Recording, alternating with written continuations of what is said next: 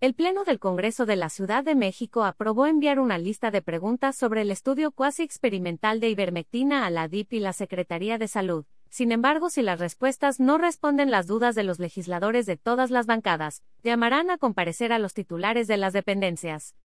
Originalmente, el vicecoordinador de la bancada del PRD, Jorge Gaviño, presentó un punto de acuerdo para pedir una mesa de trabajo, en la que el titular de la DIP, José Peña Merino, y la secretaria de Salud, Oliva López, expusieran la metodología que usaron para realizar el estudio cuasi experimental sobre ivermectina, y respondieran todas las dudas de los diputados.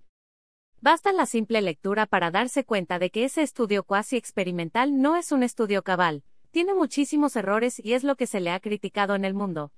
Dice el estudio que le faltan entre 6 y 8 puntos para poder llegar a una conclusión científica, planteó Gaviño desde tribuna.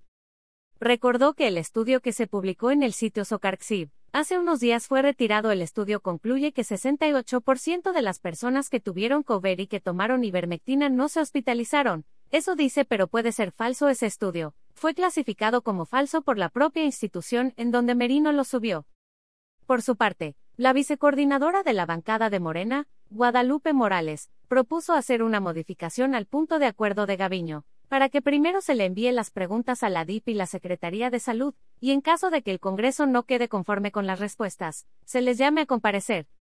Urge almohadilla Congreso aclarar información sobre el uso de ivermectina para pacientes con almohadilla COVID-19 https t.co barra enim 4 olmpic.twitter.com barra cox 33 en 6z.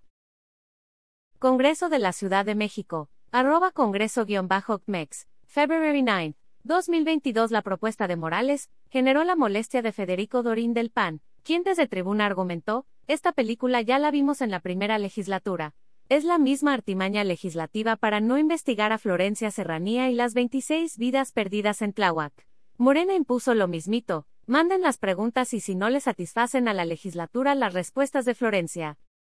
¿Qué pasó? Nada, dijo categórico Dorín y recordó que el 90% de las respuestas que envió Serranía no respondían las dudas de los legisladores. Se argumentó que había una carpeta de investigación abierta, y al final Serranía no compareció en Donceles.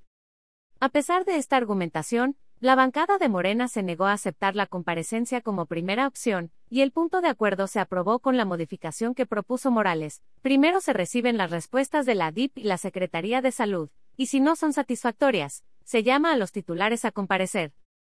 Encuentra información precisa sobre Ciudad de México en comunidad.